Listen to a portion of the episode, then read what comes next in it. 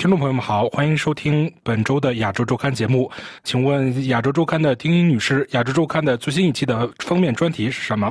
好，亚洲周刊最新一期的封面专题是二零二一亚洲时代破晓，全球重心东移，东盟追上欧盟。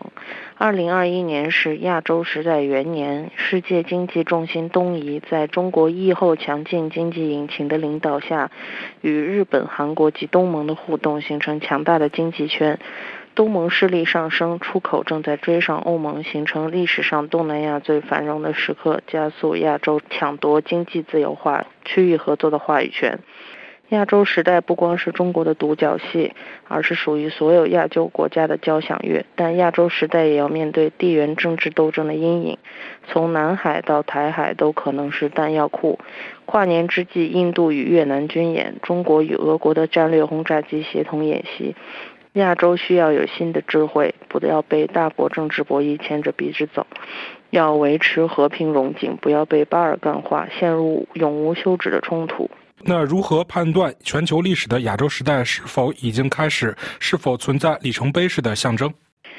亚洲时代的里程碑无疑是 RCEP 区域全面经济伙伴协定的签订，它形成了全球最大的自由贸易区，使中日韩三大区内经济龙头建立了新的贸易关系，也把属于五眼联盟。盎格鲁撒克逊文化圈的澳洲、新西兰整合到同一自贸区内。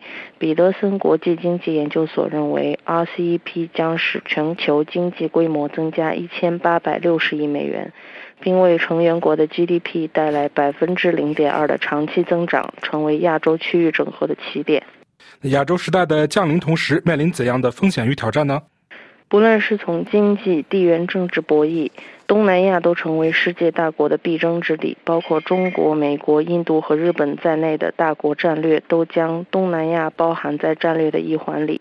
在这四国的战略笼罩之下，今年东亚，尤其是南海军事演习、军事活动频繁。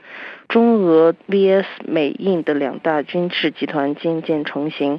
澳洲、日本尚且在两者之间摇摆，但彼此矛盾在2020年都上升到高峰。展望2021年将会更加严重。随着亚洲的价值越来越大，也意味爆发区域冲突的风险正在增加。怎样理解东南亚有可能遭遇被巴尔干化危机的数论？巴尔干化在政治学上是指一片广大的地区分裂成为较小的地区国家，这些国家之间还关系紧张，经常处于对立局面。如今东南亚形势复杂，若为大国博弈利用，有可能面对巴尔干化的危机。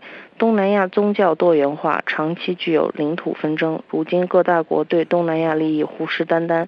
若区内领土问题、独立问题以及人道问题为列强利益，辅以各国本身政治对冲的国家利益，有可能危及区域合作的成果，甚至演化为战争，使大国牵涉进来，变得巴尔干化。除了封面专题外，本期还有哪些其他重要内容吗？本期亚洲周刊还悼念刚刚因为新冠肺炎离世的八十六岁华人钢琴家，有“钢琴诗人”之称的傅聪。他毕生投身琴坛，由心而发，触动听众心弦。虽然誉满全球，但仍然自谦为作曲家永远的仆人，以琴音留下大时代的乐章。好，感谢亚洲周刊丁一女士为我们带来的介绍，也欢迎听众朋友们在下周的亚洲周刊节目再见。